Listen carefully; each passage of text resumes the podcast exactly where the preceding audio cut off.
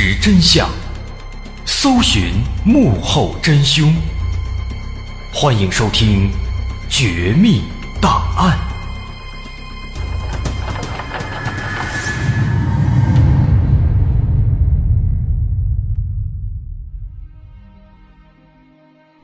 还原事实，探索真相。欢迎来到今天的《绝密档案》，我是大碗。二零零七年一月七号的下午，在山东省青岛市丹山社区的一家物流公司，公司的老板张明遇到了一件烦心事儿。在当天上午七点多，一辆从广州发来的小货车卸下了一批货物。工人上班之后，开始对这批货物进行分拣，让相应的快递公司来收货。或者是按照物流单上的联系方式找货主来自提。那在这批货物当中，有一个纸箱子引起了工作人员的注意。这个纸箱子长大概是半米，宽大概也是半米，高大概是八十厘米左右。哎，一个长方形的一个箱子，纸箱子挺沉，上面这个发货单上写的。里面装的东西呢是药品啊，药物，没有写这个具体的收货人地址，就光留了一个电话，写了收货人的名字，哎，备注了让收货人来自取来自提。那这个收货人的名字呢写的很奇怪，这名字写的叫宋的远，啊，宋的远，这看起来就不像是个人名啊。当时大伙琢磨，有可能啊。是人家不想透露这个真实姓名啊，所以就随便编了一个送的远。这仨字呢也很有意思，送就是送东西那个送，的就是那个的地的那个的，远远近的远啊，送的远。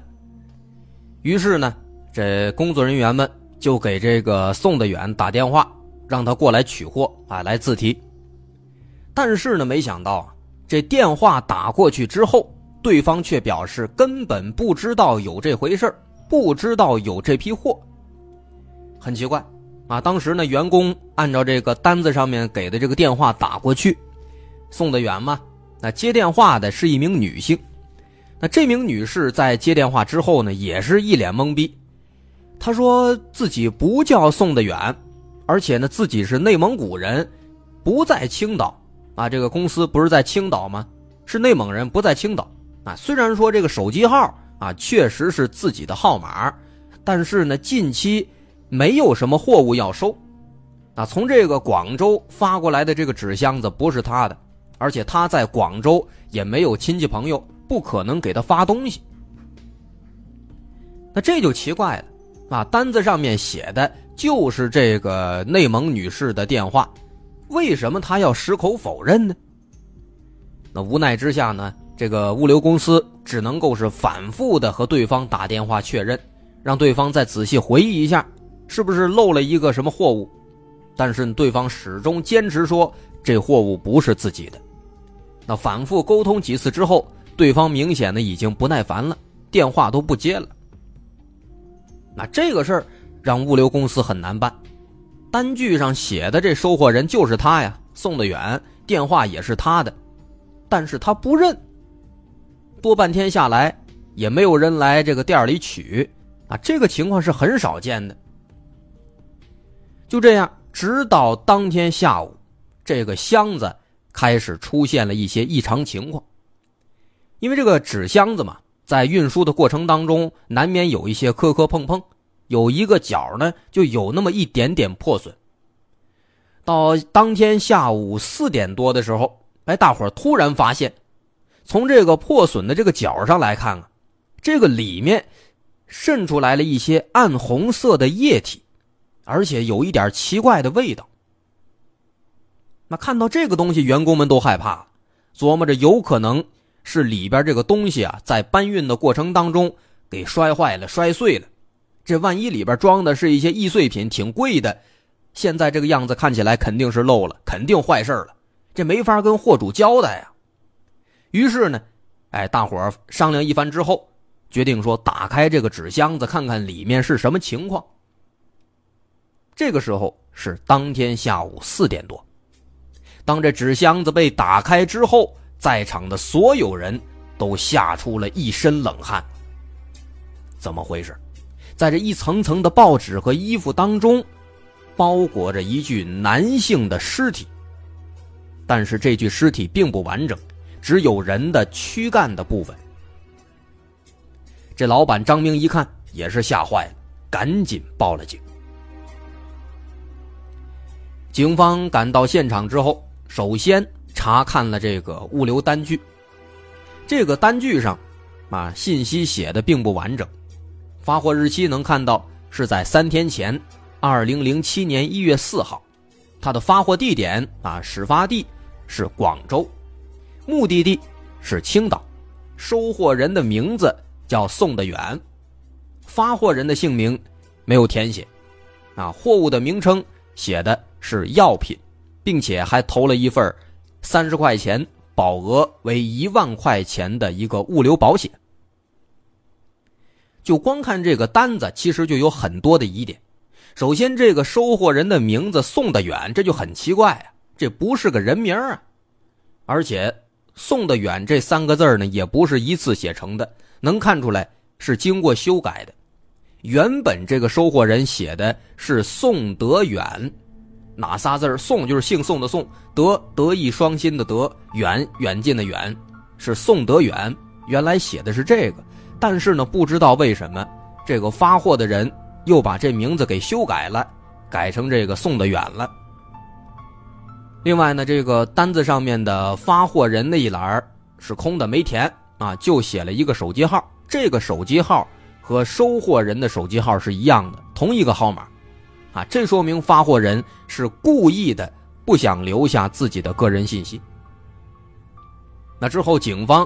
也根据这个单子上面这号码，给这个收货人这电话打过去了，但结果和之前一样，这个内蒙古的这个女子说她根本就不是送的远，并且再三表示自己从来都没有去过青岛，没有在广州的亲戚朋友，也不知道有这个货物。那通过这些迹象呢，警方初步判断啊，这名内蒙古的女子。没准她还真的跟这个案子没关系，有可能是个局外人。那不过出于谨慎，警方还是向内蒙古的警方做了通报，啊，请当地警方帮助查一下这个女子的真实情况。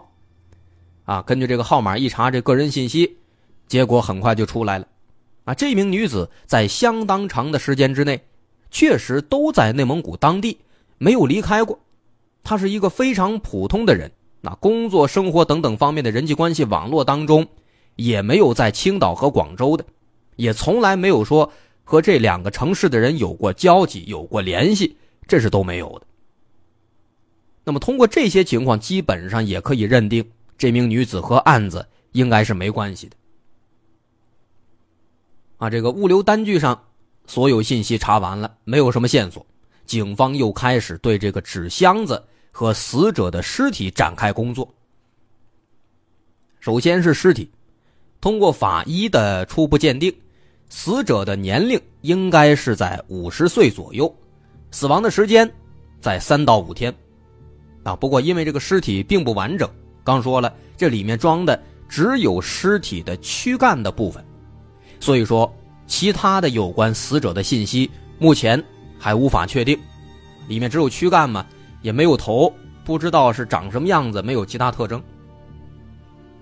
那除了尸体之外，需要说的是，在这个纸箱里面还有一些杂物，当然大部分是用来包裹尸体的，有几张广州的报纸，有两件女性的上衣，有一张床单还有一张扑克牌。这张扑克牌是一张大王，另外还有一个椰树牌香烟的烟盒和一个打火机。啊，这个报纸和床单这个可以理解，这个应该是用来包尸体的，还能说得过去。但是这个扑克牌、烟盒、打火机这些东西为什么会在这纸箱里呢？是凶手无意间夹带进去的，还是故意为之呢？很奇怪。而且再有一个，这死者刚也说了，是个男性。为什么里面还有两件女性的上衣呢？这衣服是谁的？有什么用意呢？所以说到现在，仅仅是这么简单的一查，这疑问就出现的太多了。所以当时警方决定先去一趟这个纸箱子的发货地——广州，因为广州目前来看很有可能就是案发的所在地。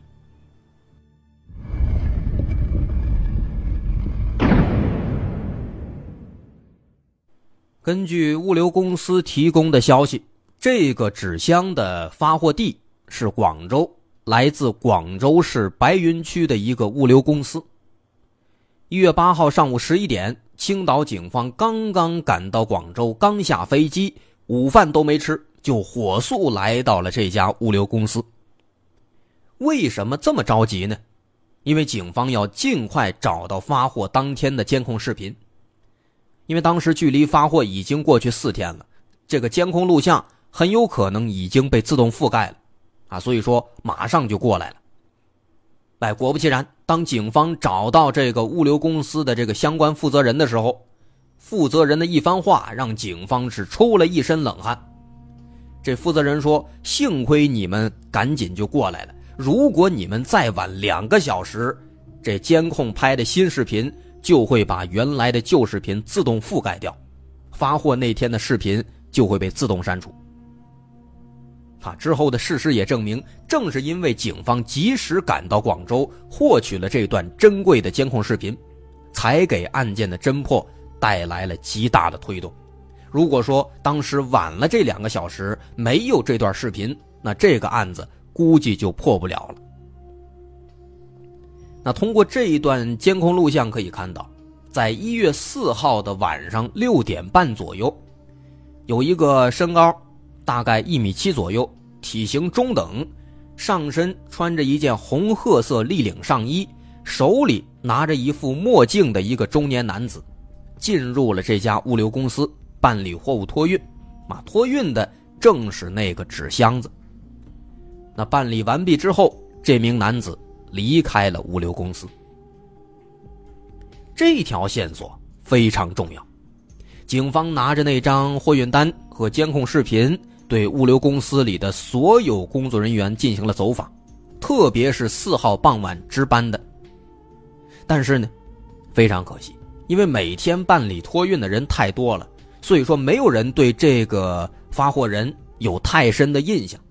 他们只记得这个人当时啊，好像是。挺着急的。为什么这么说呢？因为当天晚上这个人来办这货物托运的时候，首先进门他是问，能不能发一件药品到上海。当时这个值班的工作人员说可以发，但是呢没车了，要等两天才能再发货。那这个人当时听了之后啊，说不行，这样能不能往青岛发呀？这工作人员一听说，哦，不发上海了，发青岛。一查他们的记录，哎，发青岛可以，当天晚上就有车。于是呢，哎，这名男子马上就办理了这个托运业务，要把这个箱子发到青岛。哎，另外他还特地嘱咐给这个货物买三十块的保险，保额是一万的。那么从这个信息来看的话，这名男子他很有可能。是为了抛尸，随机发货，啊，起初想发上海，但是得知当天没车，又马上改主意发的青岛。哎，青岛当天有车，他就发了。如果说真的有收货人的话，他是不可能发的这么随意的，而且他着急发，肯定也是为了防止里面的尸体腐烂变质被人们发现。不过呢。在这需要注意的是啊，在这个纸箱当中，咱刚说了，只有尸体的一部分，只有躯干部分。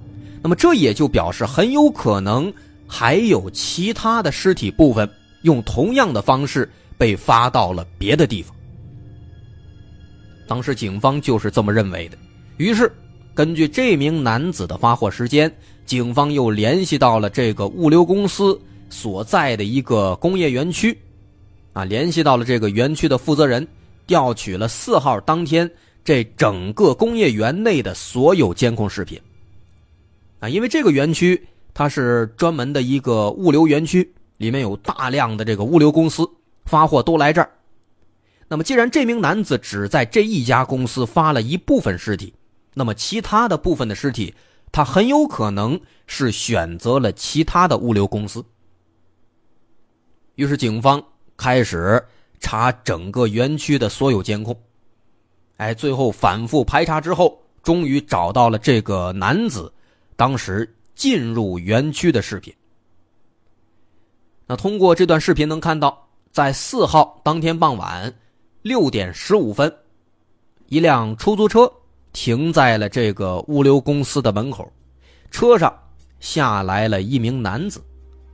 需要注意的是，这名男子一开始从车上搬下来了三个纸箱子，然后抱着其中一个走进了这家物流公司，然后把这箱子发到了青岛。大约十五分钟之后，发完了，他出来。出来之后，抱着另外两个纸箱子继续往前走。不过再之后，他去了哪儿，监控没拍到，超出范围了。那么通过这段视频，可以推测其他两个箱子里面应该是尸体的其他部分。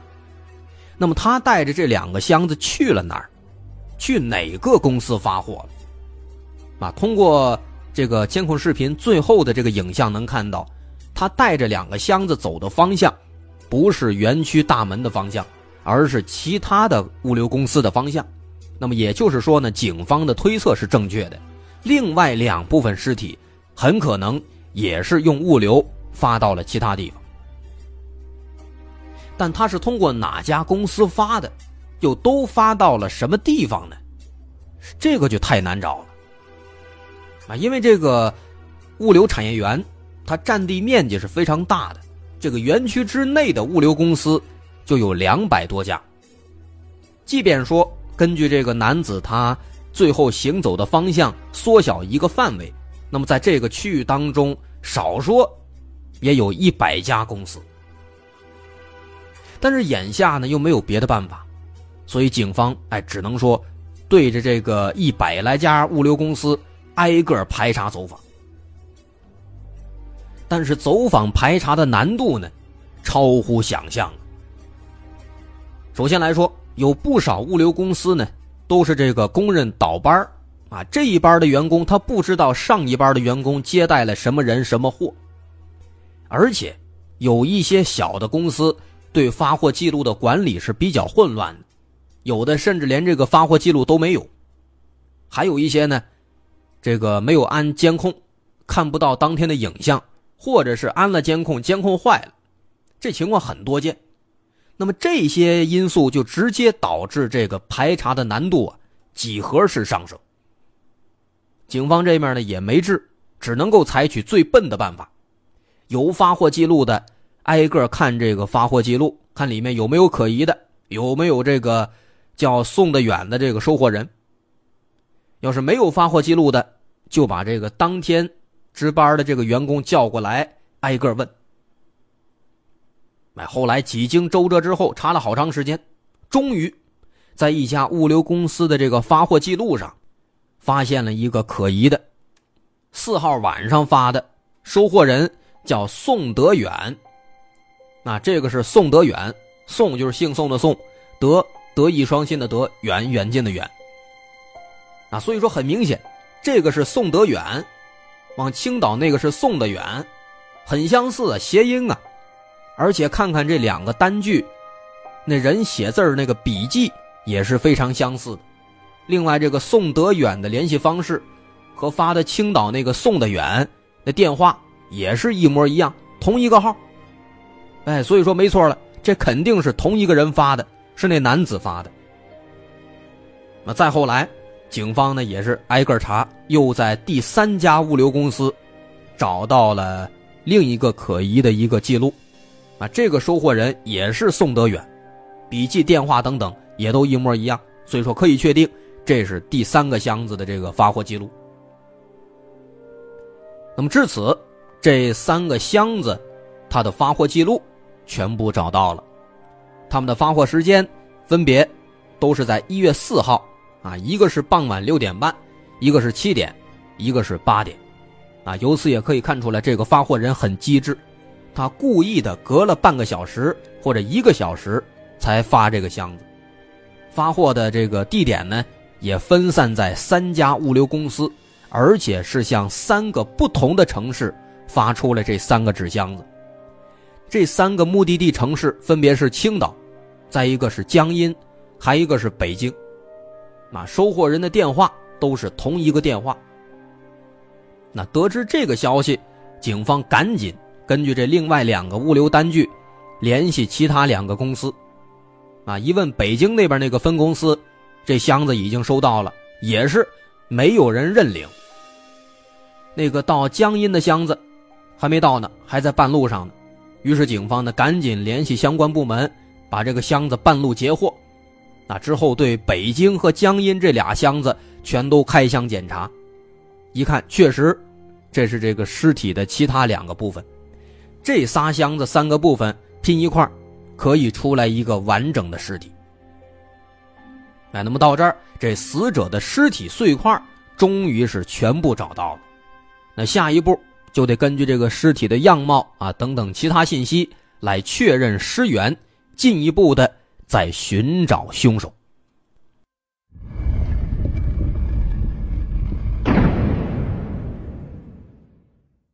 尽管现在找到了死者的全部尸体碎块但是死者是谁他生前跟哪些人交往过又为什么遇害这仍然是一个谜。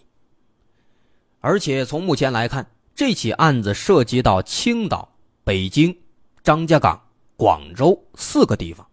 确认死者的身份是极为困难的。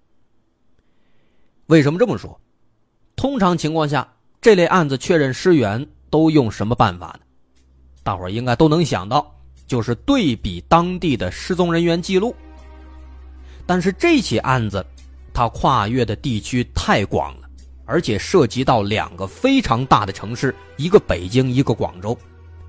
尤其是广州，啊，因为目前来看，广州应该是案发所在地，但是广州这个城市，它是一个外来人口数量非常巨大、人员流动性非常强的城市，很多在这儿的打工仔常年不回家，甚至都不跟家里边联系，即便说家里人发现这人失踪了、报案了，也极有可能是在其他城市报案的，啊，基本上发现，哎呦，孩子打工失踪了。都是在老家自己家报案。所以说对比当地的失踪人员记录来确认死者身份这个办法几乎是行不通的因为没法找。于是警方只能够把视线重新放回到这三个箱子上对箱子里面的所有物品做了清查。首先是那些报纸这些报纸能看到是出版于零七年十二月三十号的报纸，就是在案发之前的一段时间。于是警方马上就找到这个对应的报社，啊，了解了一下这个报纸它发行的区域，因为如果说它的发行区域相对集中的话，那么就可以缩小这个排查范围了。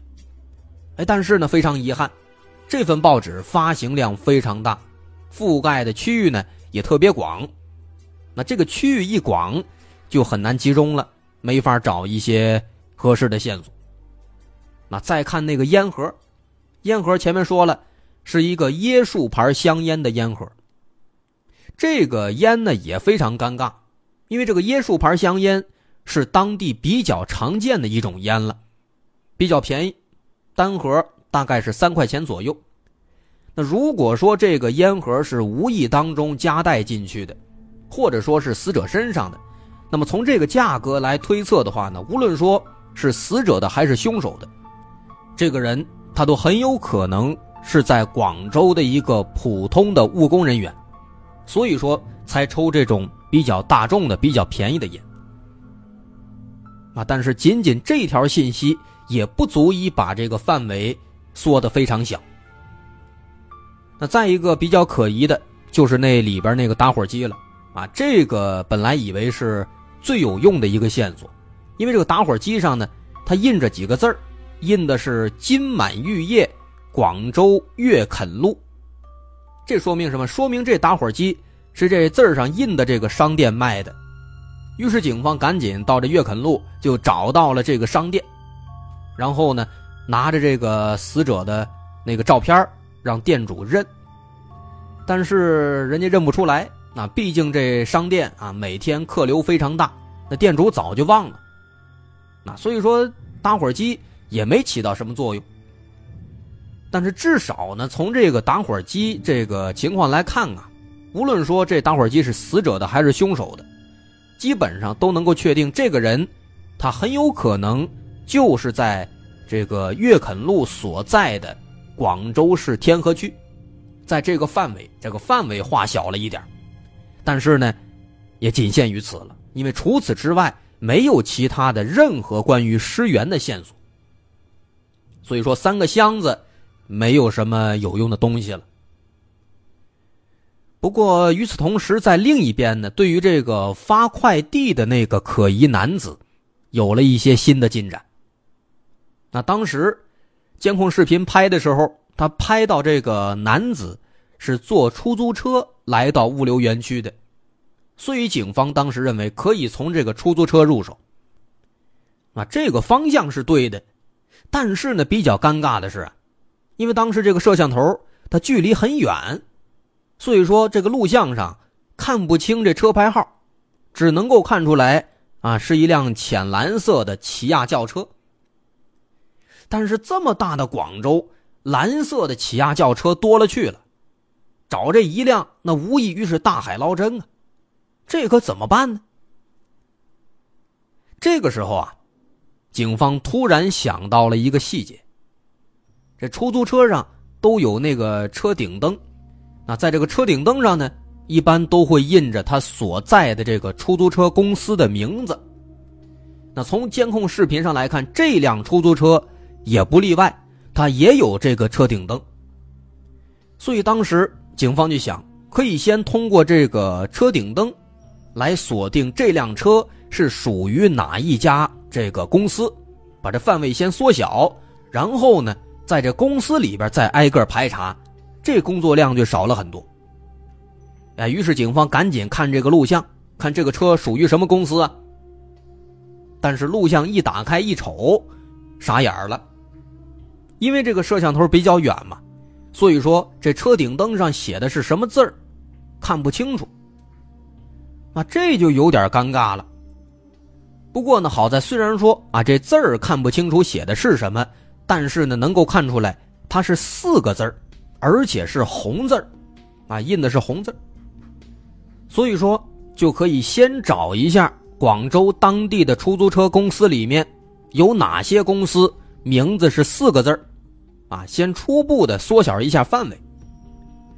哎，很快，在当地警方的配合之下，找这个相关的公司，就发现当地呀，四个字的这个出租车公司还真的不多。啊，这是一个好消息，而且进一步再筛呢，名字是四个字而且车顶灯用的是红字的，更少了。啊，最终筛来筛去，他们确定了一家公司，这家公司的出租车车顶灯上都是用红字写的“天湖统一”，啊，只有这一家公司是符合条件的。那么也就是说呢，只要找到这家出租车公司。就能够顺着线索找到凶手了。哎，这好消息可以说是接二连三。警方在联系到这家出租车公司之后，哎，出租车公司帮着查，发现这家公司总共有这个符合条件的起亚轿车有二百九十七辆，这个数就不多了。进一步查，发现四号当天下午的这个行驶记录当中。只有两辆车先后在当天下午六点多去过这个白云区的这个物流园区，也就是这个发货的公司所在地。然后这两名司机就被叫来了，叫来之后一问，其中一辆车没有进入到物流园区内，只在这个路过的门口把乘客放下了，而且乘客呢也没有带这个大纸箱子，这个直接排除。那另一辆出租车呢，进入到了园区里面，而且车上的乘客带了三个纸箱子，可以锁定就是这辆车了。那么至此，距离凶手又近了一步。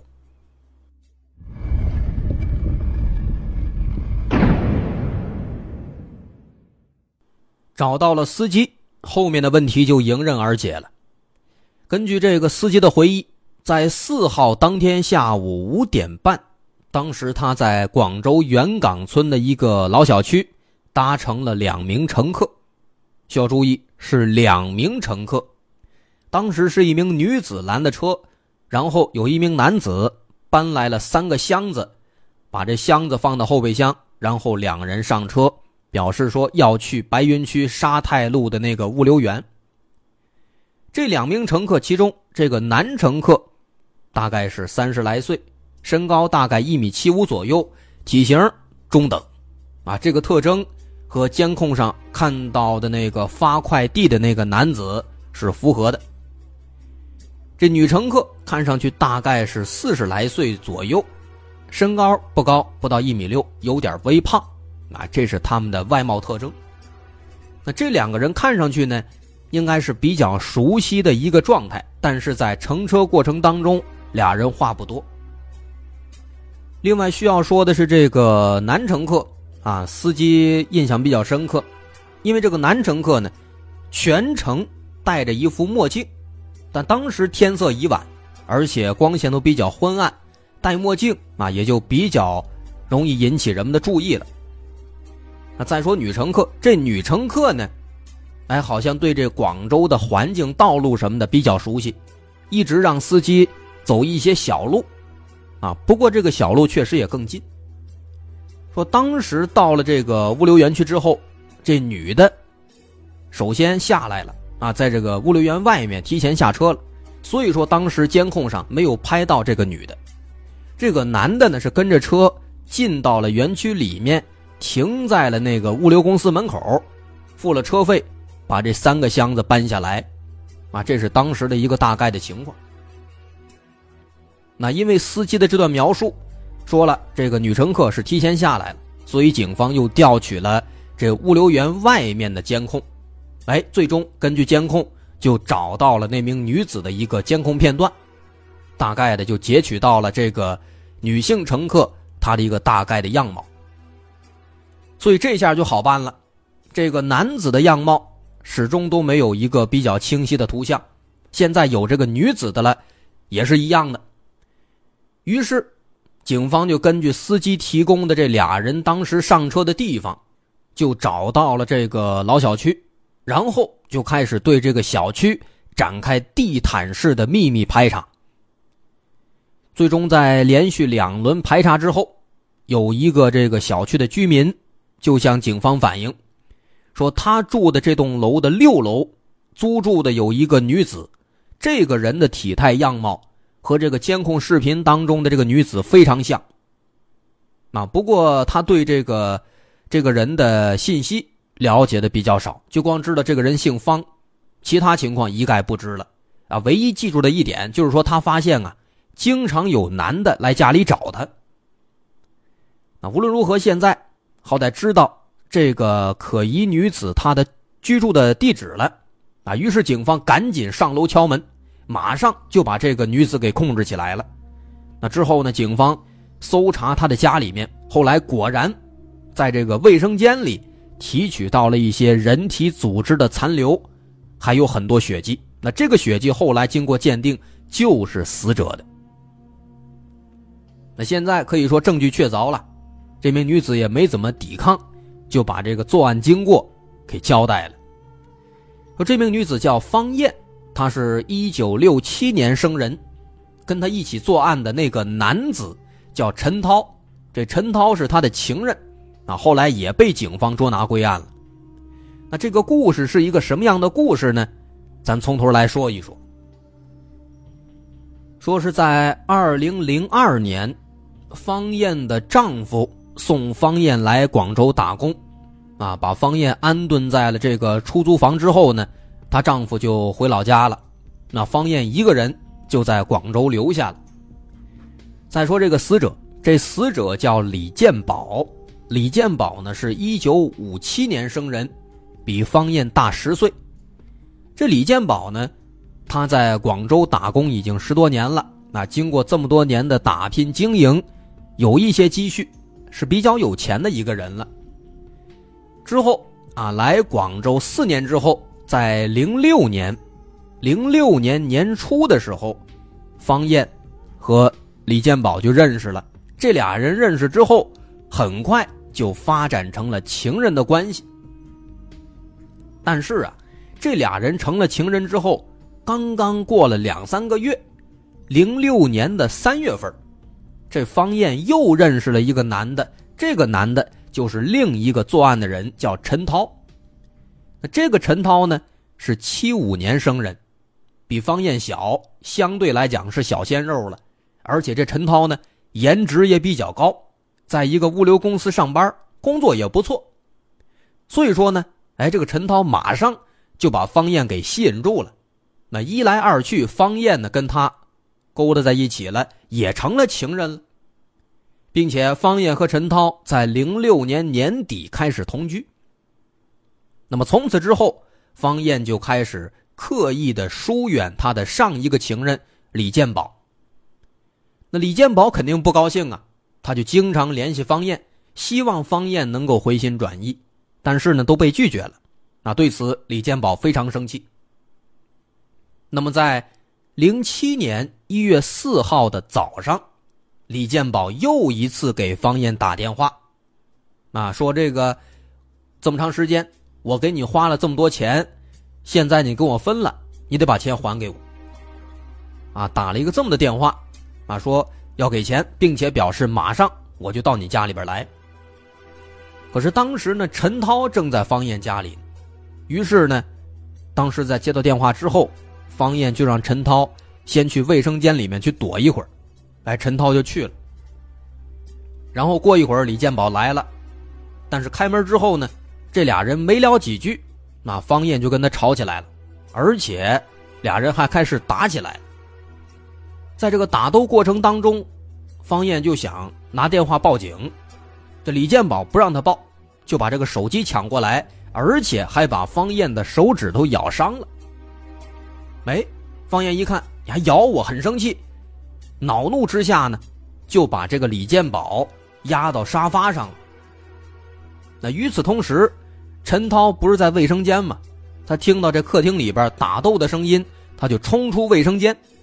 出来之后，发现方艳正在把这个李建宝压在沙发上，啊，因为李建宝他是比较瘦弱，给压在沙发上了，并且看到呢，方艳，哎，正好摁住了李建宝的脖子，把他死死控制住了。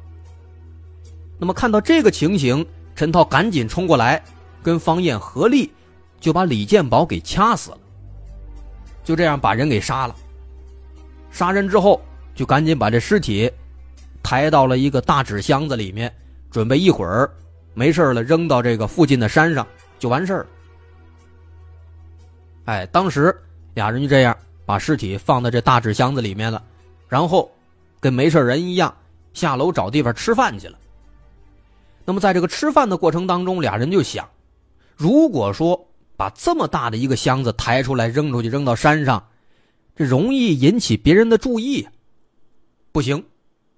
所以俩人后来商量，分几个箱子分散出去扔，哎，然后他们买了更多的箱子，买了更多的编织袋，回到家里，然后把这个李建宝的尸体分尸，分尸之后装到了三个纸箱子里面，并且又把这个什么衣服啊、报纸啊放进去了，包裹尸体。但是呢，因为俩人都是头一次作案啊，很紧张，哎，匆忙之中。把什么烟盒啊、打火机啊、扑克牌啊，也都给带进去了。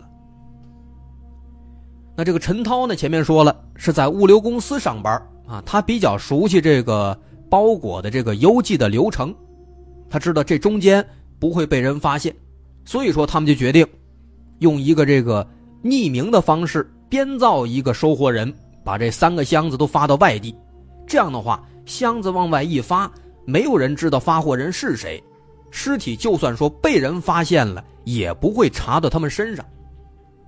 哎，于是他们把这仨箱子打包好，就打了一辆出租车，运到了白云区的那个物流园区，然后分三家物流公司，把这三个箱子给发到了三个不同的城市。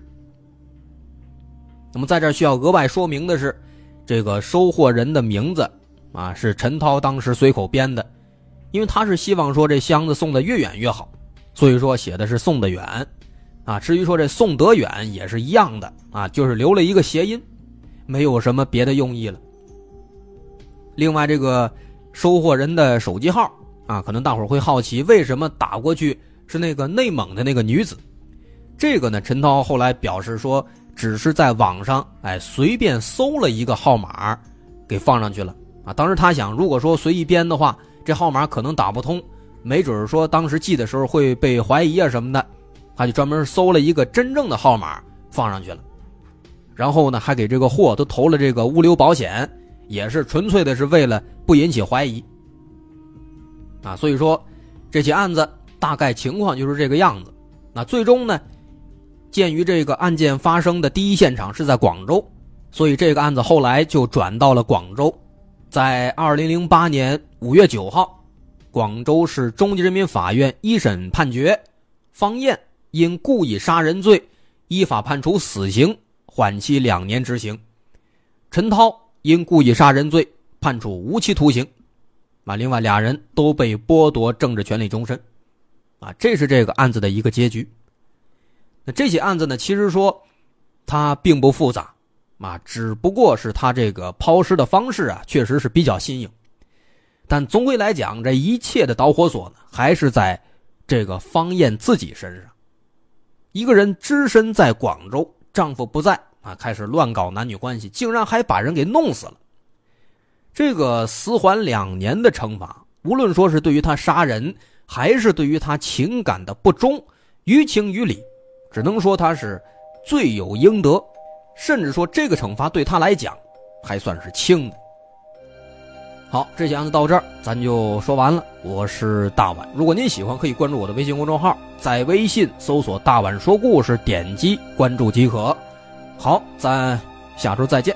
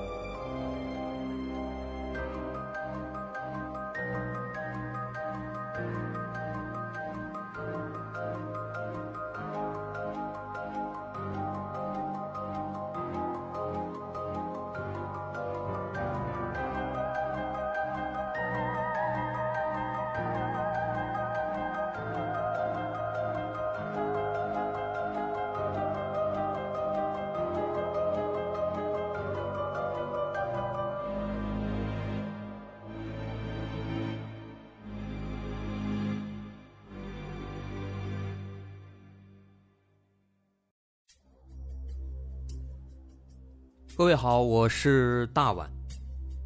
我们的《绝密档案》在喜马拉雅已经陪大家走过了一年多的时间，一年多的时间，我们更新了一百多期节目，在这一百多期的内容里，我们讲述了各种各样的怪奇事件。那在今后呢，我们也想尝试去做更多的其他类型的内容，比如一些自然怪象，比如有一些名人的黑幕。或者说是黑帮的发迹史，亦或是各种悬疑大案，以及更多的其他题材的探索。针对这些内容，目前我们也已经有了一个大概的规划。我们将会把这些内容做一个大概的整合，放在之后我们即将推出的一个新的专辑当中。这个专辑的名字暂定叫做《绝密档案：深夜调查局两百家尘封的未解之谜》当中。需要说的是，这个新专辑我们决定在喜马拉雅作为会员节目进行独家播出，总计有两百多集的内容。专辑上线时间将会在不久之后的九月九号，大家届时可以在喜马拉雅搜索关键词“绝密档案深夜调查局”，就能够找到这部新的专辑了。在上线前的这段时间当中，也欢迎大家添加我们喜马拉雅工作人员的微信，xmly 零三三零，也就是喜马拉雅四个字的拼音的首字母加零三三零。xmly 零三三零，添加微信之后，工作人员将会把大家拉进喜马拉雅官方的粉丝群，届时将会有不少福利活动，送喜点、送签名书等等其他惊喜在等着大家。需要特别说明的是，新专辑将会是喜马拉雅的会员专辑，也就是说，如果您是喜马拉雅的会员，就可以免费收听本专辑。目前，喜马拉雅的会员价格为每个月六块钱，六块钱就可以听到我们的两百多集故事，也是很划算了。希望大家能够多多理解，多多捧场。九月九号，我们不见不散。